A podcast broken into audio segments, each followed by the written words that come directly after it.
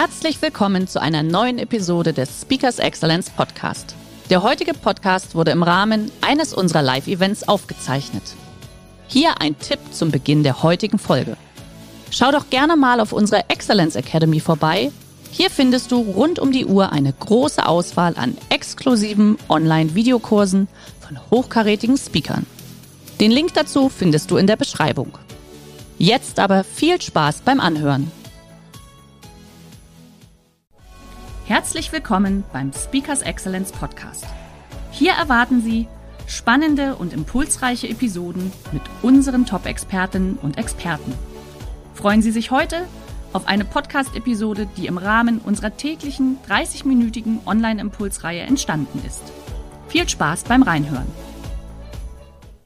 Einen wunderschönen guten Morgen an alle. Schön, dass ihr schon da seid. Und lieber Resa, Resa Rasavi, herzlich willkommen in unserem kleinen Filmstudio. Liebe Teilnehmer, wir haben heute echt eine Premiere und ich bin richtig ein bisschen aufgeregt, aber das ist okay. Resa, wie geht's dir? Sehr gut. Äh, Resa ist immer entspannt. So habe ich ihn auch kennengelernt. Und ich freue mich sehr, dass wir heute mal ein ganz neues Format ausprobieren. Ähm, liebe Teilnehmer, ich weiß, viele von euch begleiten uns ja schon seit vielen, vielen Monaten. Und wir trauen uns jetzt nach diesen vielen Monaten einfach auch an ein paar neue Formate ran. Und heute freue ich mich, dass ich nämlich gemeinsam mit dem Resa starten darf in dieses neue Format. Es werden euch nämlich ab September Formate begegnen. Wir werden Talks durchführen zu verschiedensten Themen, ob es Business Talks sind, äh, Future Talks, Finance Talks, Mobile Talks, wo wir uns wirklich immer zwei, drei Gäste zu uns einladen, mit ihnen live ins Gespräch gehen und ihr dürft dann natürlich auch gerne immer eure Fragen stellen. Und wir werden unserem Motto treu bleiben und wirklich auch einmal in der Woche einen Gast live haben mit unseren klassischen Impulsen wir werden die Uhrzeit etwas ändern, denn ab September werden wir dann dienstags immer um 12 Uhr pünktlich zu eurer Mittagspause vielleicht mit so ein bisschen Brain Food da sein für euch. So, aber das vielleicht einfach schon mal so ein bisschen vorausschauend auf den September.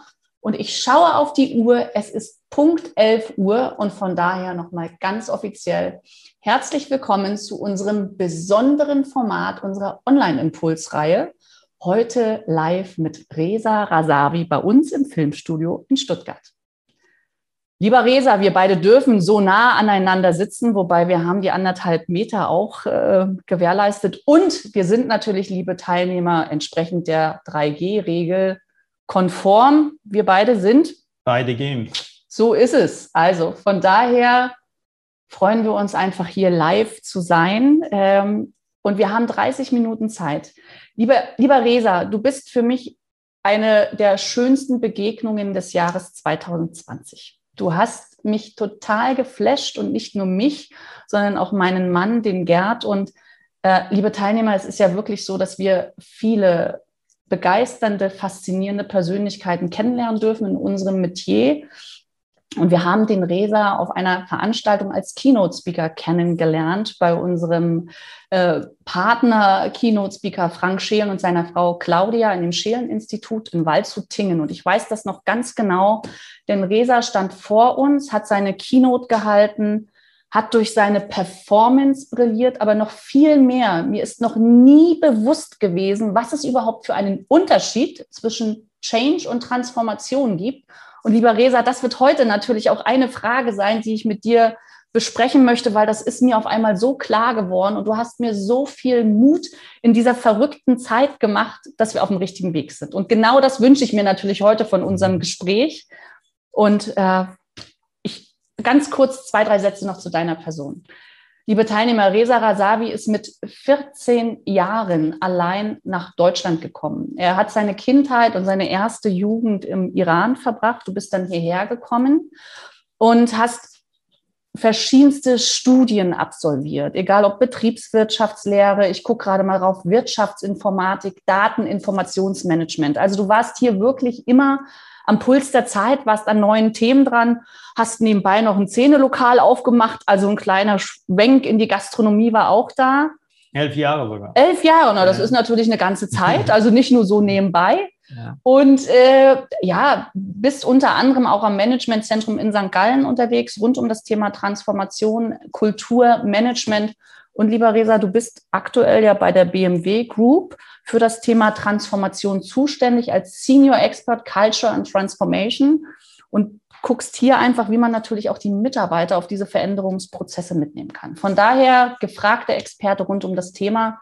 Und lass mich mit einer Frage starten. War, wir, wir stehen ja unter diesem ständigen Veränderungsdruck. Corona hin oder her, ist völlig egal. Wir bewegen uns im neuen Now und wir sind ständig in diesem Wandel, in diesem Veränderungsdruck. Woher kommt eigentlich dieser Anspruch bei uns Menschen, äh, wozu ist diese dauernde Veränderung überhaupt gut? Warum brauchen wir das? Ja, bevor ich die äh, Frage beantworte, möchte ich mich erstmal bei euch bedanken für die Einladung, aber natürlich auch für die freundliche Einführung. Aber ganz besonders auch Danke an die gesamten Teilnehmer, weil sie das höchste Gut, was sie haben, ihre Zeit uns schenken für die nächsten 20 Minuten, 30 Minuten. Benjamin Franklin hat vor 300 Jahren gesagt, Zeit ist Geld. Ich bin nicht so glücklich über diese Redewendung. Ich glaube, es wäre schöner, wenn er gesagt hätte, Zeit ist Bildung, Zeit ist Beziehung, Zeit ist Kultur. Mhm. Und vielleicht sorgen wir beide dafür, dass das in der Richtung geht. Ich hoffe, ich habe uns jetzt nicht unter Druck gesetzt. ähm, aber zurück zu deiner Frage, dieses enorme Veränderungsdruck. Da möchte ich auch gerne mit einem Beispiel von Herrn Rüdger Bergmann, das ist eine niederländische mhm. Historiker, der das schöne Buch im Grunde gut geschrieben hat. Und er hat in dem Buch ein schönes Beispiel erwähnt. Der hat gesagt, wenn wir die Geschichte des Universums auf ein Kalenderjahr übertragen, mhm. dann gibt's das Leben erst seit November und die Menschen kommen auf die Bühne erst seit 31. Dezember. Und wenn wir die, unsere Geschichte, die Geschichte, die wir sonst kennen, von den Pyramiden bis Renaissance, mhm. bis die Industrialisierung, alles ist in der letzten eine Stunde passiert. Aber die moderne Gesellschaft besteht seit drei Sekunden. Und das, was wir sonst als Normalität bezeichnen, ist es eine ganz junge Geschichte. Warum ich das erwähne? Weil die moderne Gesellschaft für diesen Veränderungsdruck steht. Mhm. Wenn man jetzt natürlich Soziologen fragen würde, was moderne Gesellschaften sind, fangen sie natürlich mit einer funktionalen Differenzierung. Wir haben unterschiedliche Teilsysteme, lässt sich nur dynamisch stabilisieren und, und, und. Aber ich finde, es sind zwei Elemente unheimlich wichtig, was das moderne Gesellschaften ausmachen. Das ist eine, das Thema Freiheit. Das andere ist das Thema Zukunft. Beide bedingen sich. Mhm. Aber beide sorgen von enormem Veränderungsdruck. Warum? Seitdem wir frei sind, haben wir die Möglichkeit, selbst unsere Leben, unsere Zukunft, alles selbst zu bestimmen und nicht zwangsweise die Eltern oder die heiligen Bücher oder irgendwelchen Regierungen, sondern man ist selbst verantwortlich. Und äh, diese Freiheit hat immer mit Veränderung mhm. zu tun. Äh, auf der anderen Seite aber, was noch elementar ist, das Thema Zukunftshaltung. Denn bis vor moderner Zeit hat man in der Geschichte der Menschheit eigentlich versucht, die Vergangenheit immer zu kopieren. Zum ersten Mal seit Moderne dürfen wir ein neues, ein anderes Leben aufbauen. Okay. Bedingt auch mit der Wissenschaft und alles, äh, was dazu beigetragen hat, so hat immer dafür gesorgt, das Neue, das Zukünftige sondern anderes und besseres werden. Und das, mhm. das sorgt natürlich für einen Veränderungsdruck, wobei man es immer so schauen muss, aus meiner Sicht, dass Veränderung eher Treiber dieser moderne Gesellschaft sind, dass man sie umarmen muss. Das ist aber wie alles andere im Leben. Immer muss man in einen Kontext setzen und immer muss man die Dosierung achten. Also Veränderung schön, aber wenn sie richtig dosiert ist. Liebe ist das Schönste, was im Leben gibt, aber Liebe stark kann auch pathologisch und dysfunktional mhm. werden. Also wir müssen es immer gut dosieren und gute Dosierung der Veränderung sorgt natürlich für Verbesserungen der Gesellschaft und das haben wir in den letzten 100 Jahren auch extrem gemerkt. Bessere Beziehungen, bessere Lebenserwartung, bessere äh, Gesundheitsmöglichkeiten. Äh, äh, alles hat sich ja eigentlich in den letzten 100 Jahren durch diesen mhm Entwicklung ähm, ja, verbessern. Okay. Lass uns vielleicht ganz kurz äh, da nochmal einsteigen. Du hast das eben so schön beschrieben, auch unter diesem geschichtlichen Aspekt. Ich, mich prägt das immer noch immens, die letzten 16 Monate, weil das war für mich persönlich äh, schon ein immenser Wandel und ich weiß auch in meinem Umfeld war das so. Klar, geschichtlich gesehen ist das eine ganz kleine Epoche. Ähm, lass uns zu dieser Frage kommen, die, diese Veränderung, die wir jetzt erleben, ist die Dosis da noch, ist, ist die schon zu stark gewesen in den letzten 16 Monaten oder sagst du, wir schaffen noch ein bisschen was? Ja, es ist die Frage, äh, für viele ist es ja eine enorme Krise gewesen. Und dann ist natürlich die Frage, welche Haltung hat man mhm. zum Thema Krise? Ich glaube, wir brauchen eine radikale Sicht äh, auf das Thema ähm, Krisen und wir müssen es ein bisschen verändern. Okay. Denn die traditionelle Sicht von Krisen war es eher so, dass man Krisen als eine ungewollte Betriebsunfall wahrgenommen hat. Man wollte sie eigentlich nicht. Aber ich glaube, dass gerade in der modernen Gesellschaft Krisen dazugehören mhm. und man sie eher als ein Symbol von Wandel, eine verborgene sozusagen suchen muss und daraus die Lehren äh, nehmen sollte. Es gibt eine fantastische äh, Nobelpreisträgerin, leider habe ich ihren Namen vergessen. Sie hat schön erzählt, wenn der Sturm kommt mhm. und die Bäume umfallen, dann besteht die Möglichkeit, tief in den Wurzel zu schauen und zu gucken, was hat denn nicht gestimmt und aus dem Holz kann man auch das neue, diese neue Zukunft aufbauen. Ich glaube, die Krisen genauso was wir auch erlebt haben, schütteln das System, bringen aus dem Gleichgewicht raus und bringen sie, wenn man dazu gelernt hat, auf einem neuen, besseren Stufen. Das muss nur tun. Wir müssen die Krise nicht mit Angst schauen, sondern die Chancen sehen, daraus lernen. Und ähm, es gab wiederum eine Ökonomin aus äh, USA, die hat dann gesagt, es wäre zu schade, die Krise einfach unbemerkt vorbeigehen zu lassen. das wäre dann zu schade. Okay. Gut. Also von daher, klar, es gibt immer diesen Spruch, die Krise als Chance, aber letztendlich ist es ja genau das, was steckt tatsächlich da drin, was können wir daraus lernen. Ähm, das sagst du ja jetzt auch ganz klar. Liebe Teilnehmer, ein wichtiger Punkt natürlich noch für Sie äh, oder für euch.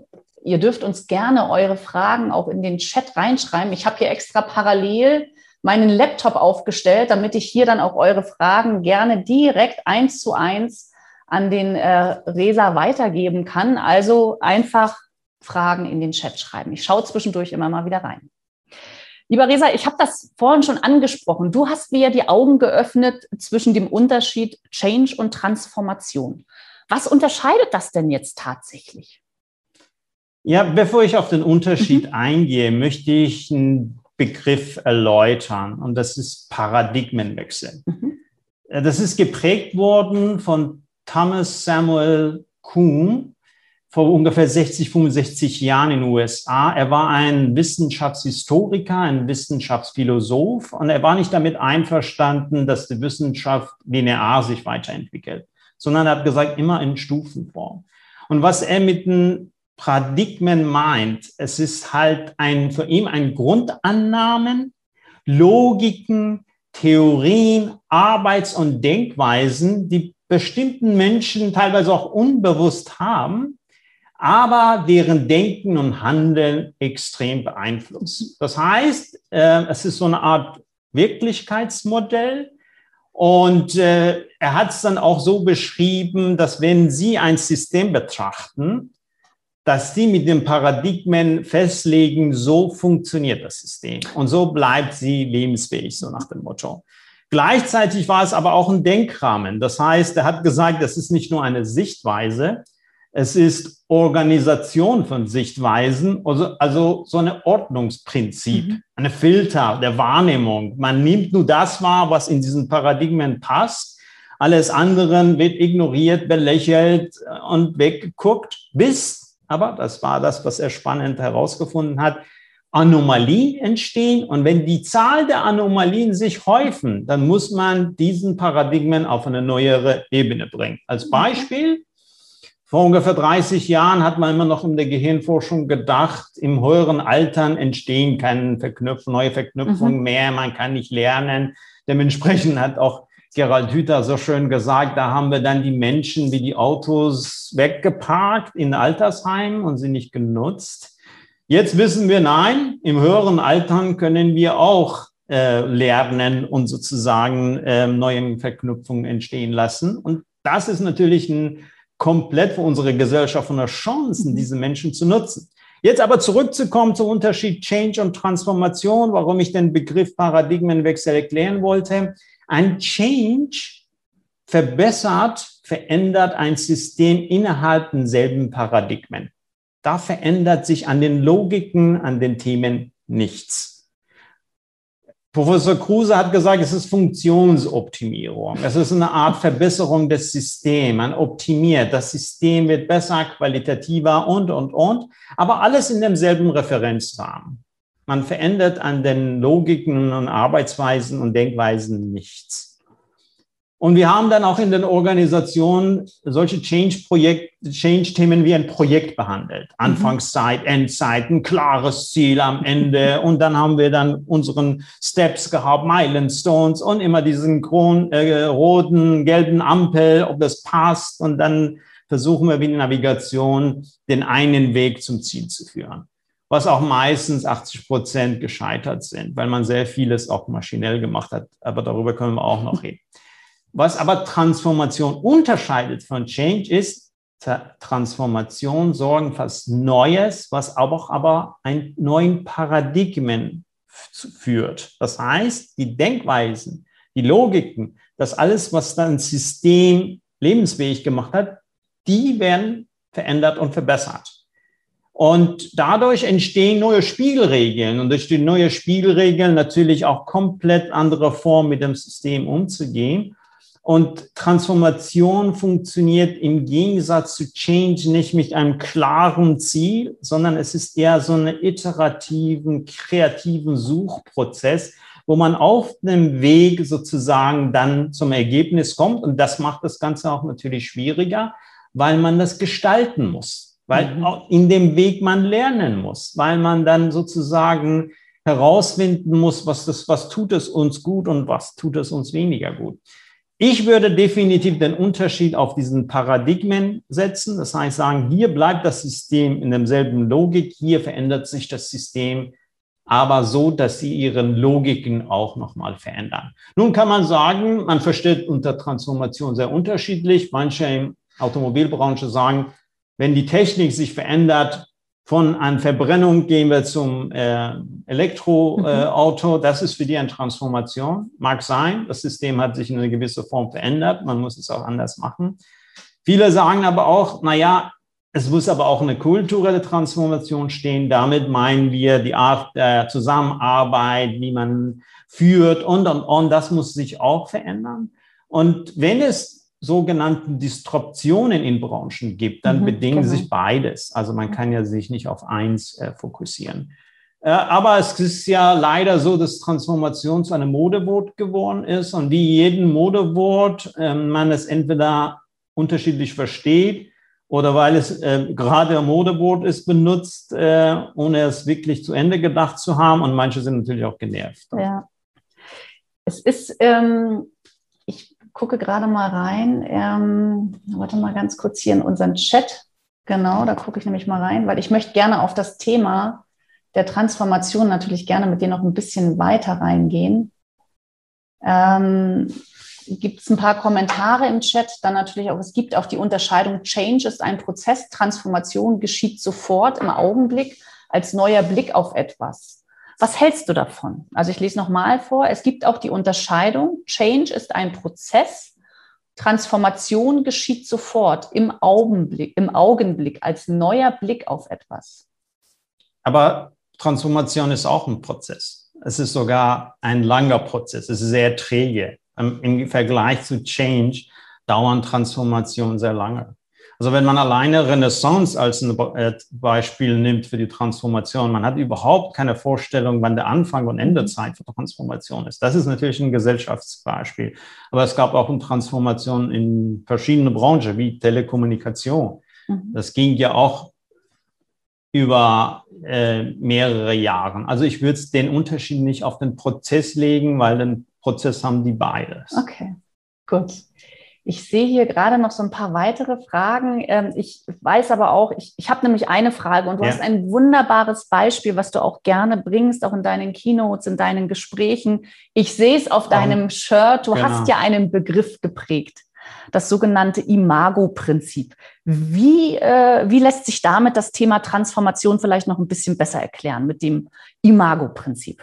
Ja, wir haben ja vorhin schon über äh, Gehirnforschung gesprochen. Mhm. Und sie haben natürlich äh, große Schritte nach vorne gemacht, weil sie durch MRT und CT die Möglichkeiten hatten, äh, in den Gehirnen reinzuschauen. Und es war dann einige Biologen in den USA, die sehr kreativ waren und die haben äh, die Metamorphose, also wo die Raupe sich in diesen Kokon einspinnt, auch sich angeschaut in, in MRTs und haben dann pro 30 Sekunden ein Bild gemacht, um zu gucken, was tatsächlich in diesem Kokon passiert. Und als ich das gelesen habe, habe ich gedacht, Wahnsinn, das ist eine fantastische Metapher, den wir nutzen, die wir nutzen sollten für unsere Transformationserklärung. Und deswegen, ich habe den Begriff genutzt, aber ich war natürlich nicht derjenige, der das geprägt hat, sondern äh, ich finde, Bilder übertragen sehr gut ähm, wissen und können an auch für eine Bewegung sorgen. Und ich wollte so ein Bild erzeugen, was zum Teil auch sehr gut äh, funktionierte und funktioniert immer noch. Und wenn ich das erkläre, ist es, sobald die Raupe sich in diesen Kokon einspinnt, passieren zwei Prozesse parallel. Das eine ist, die Raupe tötet sich selbst. Auch seine Zellen werden so, so wie eine Suppe, so eine ähm, Substanz erzeugt. Wobei erstaunlicherweise die Raupe nicht alle seine Zellen tötet. Er weiß ganz genau, welche Zellen. Gleichzeitig parallel entstehen neue Zellen und die werden in der Wissenschaft als Imagozellen bezeichnet. Und diese Imagozellen am Anfang ähm, sind für, den, für die Raupe wie ein Fremdkörper. Sie werden auch bekämpft und teilweise am Anfang auch getötet. Aber die neuen Zellen geben nicht auf sie kommen wieder, sie tauschen Informationen aus, bilden Cluster, so dass sie immer größer werden und irgendwann merkt die Raupe, da entsteht dann was Neues. Und diese Imagozellen werden später natürlich zu einer Schmetterlingzelle. Und ich wollte eigentlich diesen Metapher nehmen, weil wir beim Change äh, früher natürlich einen ganz klaren Plan haben während äh, für eine Transformation Sinn macht, Rahmenbedingungen zu schaffen in Organisationen und in Gesellschaft, wo solche Imagozellen, also solche Zukunftszellen entstehen und dann auch Rahmenbedingungen schafft, wo sie miteinander kommunizieren und aus diesen Zukunftszellen das Neue entsteht. Man muss in gewisser Weise loslassen, mhm. zulassen, aber äh, Transformation funktioniert nicht mit einer Ansage von oben, mit einem klaren Plan, sondern aus meiner Sicht, das ist, wie, wie ich schon genannt habe, ein iterativen, kreativen Suchprozess. Und nicht jeder will sich beteiligen. Wir kennen ja aus den Gallup-Studien alleine, nur 15 Prozent sind mit Herz und Seele dabei. Das ist keine basisdemokratische Bewegung, mhm. sondern die, die es wirklich wollen, und die die Zukunft mitgestalten wollen, die sollte man aber schon auf dem Weg mitnehmen. Und äh, das ist sozusagen meine Imago-Prinzip, ähm, was ich dann auch irgendwie als Magie bezeichne, weil Imago mhm. hat auch mit Imaginäres, hat mit Magie zu tun. Imago ist sowohl als Bild äh, die Bedeutung als auch eine Beziehung, was ich sehr passend finde ja. zu dem gesamten genau. Prozess. Genau. Ja, das weiß ich auch. Dein Beispiel mit dem Schmetterling, das hat mich so begeistert und das hat mir so vieles erklärt. Einfach auch zu sagen, hey, die DNA, das bleibt, genau, genau. ja, die DNA bleibt. Schön, dass du sagst, das habe ich vergessen. Ja. Das ist mir so ja. im Kopf geblieben ähm, und das hat, hat uns, sage ich einfach mal, auch sehr geholfen, weil wir sind natürlich auch mitten in einem Transformationsprozess und da komme ich auch genau auf einige Fragen, weil ich sehe hier natürlich im Chat regt sich einiges. ähm, und ich steige mal mit einer Frage ein. Warum scheuen sich denn Führungspositionen immer sehr oft vor der Transformation? Warum äh, scheut man sich davor? Hat man da Angst vor? Was ist es? Ja, weil es kein klares Zukunftsbild gibt, weil man sich natürlich in Gefahr begibt, äh, zu irren. Und äh, da, sowohl die Entscheidungsträger in der Politik, aber auch in, in unseren Organisationen sind aus meiner Sicht dermaßen mit Krisen und operativen Themen unterwegs, dass sie eigentlich die, den Kategorie Zukunft ein bisschen vernachlässigen. Herr Sloterdijk sagt Zukunftsatheisten. Ja, also man, man vergisst es einfach, man macht es nicht mit, obwohl man Erkenntnisse hat, kommt man nicht zur Umsetzung. Und ich glaube, das hat auch teilweise damit zu tun, weil sie A, überfordert sind und B, weil sie ähm, gerade beim Thema Transformation nicht klar sagen können, das ist es, sondern sie müssen eine Suchprozess, einen eine, eine kreativen Prozess mhm. gestalten und haben Angst, dass die dann dementsprechend angreifbar werden. Okay. Ich denke mal, liebe Teilnehmer, auch wenn ich in den Chat schaue, da spreche ich so ein bisschen so auch, ähm, ja, auch aus Ihrem Munde. Resa, wir, wir sind ja letztendlich jetzt in einer Zeit, die perfekt ist, um solche Transformationsprozesse anzuschieben. Und es ist ja ähm, hier die Frage auch aus dem Chat, was sollte denn konkret bei Konzernen passieren, damit Transformation auch erfolgreich umgesetzt und vor allem auch gelebt wird? Und in dem Zusammenhang vielleicht auch so eine zweite Frage, braucht man dabei vielleicht auch externe Unterstützung? Hier spricht äh, jemand auch aus dem Thema Transformationscoach. Wie sind da deine Erfahrungen, deine Empfehlungen? Wie kommt man wirklich konkret ins Handeln? Wie lebt man es? Braucht man Begleitung? Ja, also Begleitung ist äh, kommt natürlich auf die Begleitung an, aber immer, immer empfehlenswert, weil natürlich einen anderen Blick, andere Perspektiven mit reinnimmt in den Prozess. Ich finde Transformation, ähm, ich versuche das auch gerade in einem Buch äh, zu schreiben. Als erstes müssen wir einen gemeinsamen Nenner finden. Also manche nennen es Purpose, manche sagen Purpose ist ja auch mhm. ein gefährliches Wort. Ähm, Herr Hüter nennt das äh, gemeinsames Anliegen, was ich sehr schön finde. Also sie müssen ja irgendwas mit sie verbinden. Also es braucht eine Kraft, eine Energie, eine Quelle. Ja, das wollen wir transformieren.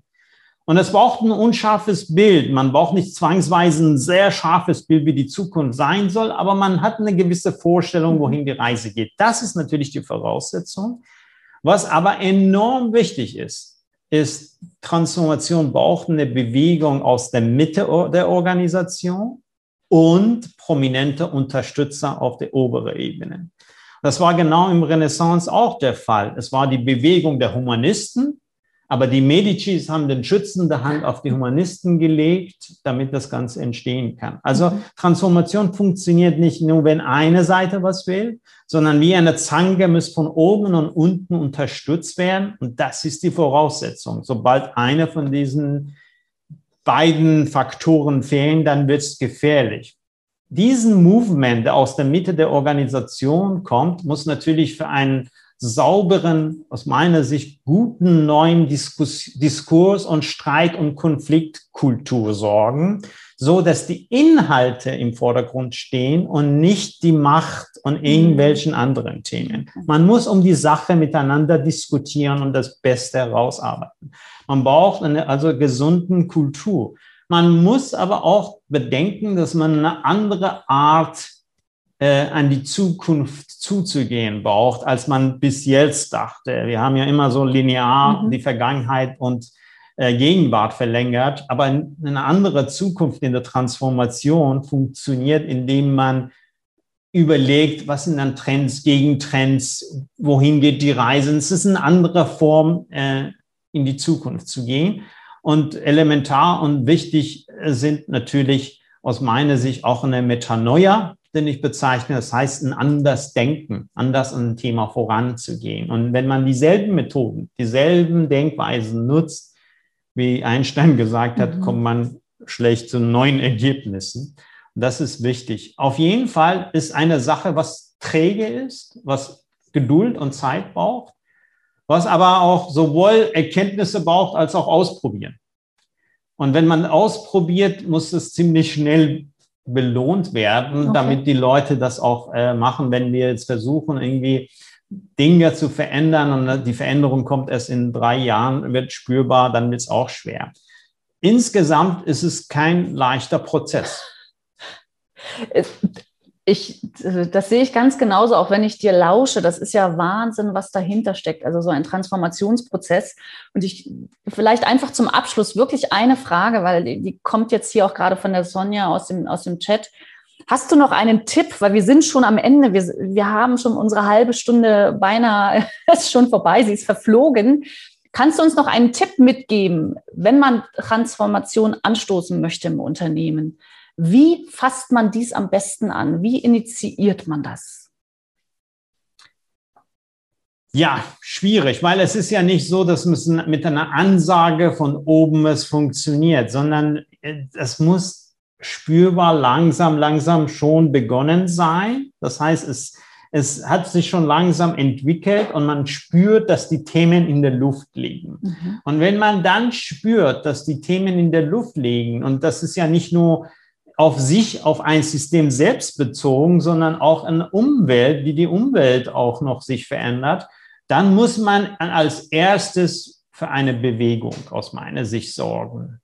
Diese Bewegung wird am Anfang belächelt, ignoriert, aber je mehr sie sozusagen Fan und Mitgestalter und mit äh, ja, ähm, Gestalter sozusagen findet, umso aufmerksamer wird das Thema und dann braucht man dementsprechend, wie gesagt, die anderen Punkten. Was wollen wir denn wirklich? Wer wollen wir denn in Zukunft sein? Und wer unterstützt uns bei dem Wegen? Also auf jeden Fall würde ich mit einem Movement beginnen, mit einer Bewegung okay. beginnen, die natürlich die Themen nicht selbst aussucht, sondern die Themen, die gerade heiß diskutiert werden, was für die Zukunft des Systems entscheiden. Also ganz klassisch ähm, mit, mit Umfragen arbeiten, Workshops. Na, also Umfragen. Ähm, das Ohr einfach bei den Leuten haben. Ja, also äh, ich kann in meinem Fall sagen, genau. vor sieben, acht Jahren, als, als äh, wir uns mit dem Thema beschäftigt haben, hat jeder eine Abteilung überlegt, ja, wie wird es denn in der Automobilbranche werden? Wohin mhm. soll es die Reise gehen? Äh, und wie wollen wir denn zusammenarbeiten? Passt das noch? Es waren immer schon gewisse Fragen da und gewisse Zweifel von bestimmten Leuten okay. immer da, wie soll es anders mhm. werden? Und das spürst du. Und das waren nicht jetzt Einzelfälle, sondern im gesamten, ähm, gesamten Organisation schon hörbar. Und das, das spürt man. Und dann gibt es bestimmte Personen, die sagen, lass uns da jetzt was machen. Und da dranbleiben. Dranbleiben. Lieber Resa, ich sage ganz, ganz lieben Dank für Gerne. diese 30 Minuten. Ich hatte noch so viele andere Fragen notiert, liebe Teilnehmer. Ich bin da überhaupt nicht zugekommen, weil das ist natürlich auch ein so komplexes Thema. Die heutigen 30 Minuten sollten einfach dazu dienen, euch ein bisschen Mut zu machen, zu signalisieren, hey, wie wichtig es ist und wie toll es einfach ist, dass wir in diesen Zeiten leben, wo wir Transformationen umsetzen können. Es ist eine Magie, lieber Resa, du sprichst da so wunderbar von. Und ähm, wir können einfach nur sagen, du stehst hier natürlich auch gerne zur Begleitung ja, zur Verfügung. Also wenn jemand von euch gerade in diesen Prozessen drin ist und sagt, Mensch, ich weiß nicht so recht, wie ich da rangehen soll bei uns im Unternehmen, kontaktiert uns gern. Wir stellen den Kontakt direkt her zum Resa und dann lasst einfach mal schauen, was ihr gemeinsam entwickeln könnt. In dem Sinne, ich sage ganz, ganz lieben Dank. Ich danke. Schön, dass du heute hier bei uns zu Gast warst. Immer wieder gerne bei euch. Schön dass Sie in diese Podcast-Episode reingehört haben. Weitere Informationen zu unseren Expertinnen und Experten finden Sie in den Show Notes.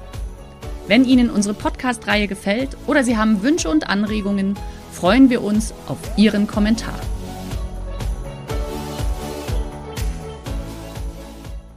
Der heutige Vortrag hat dir gefallen?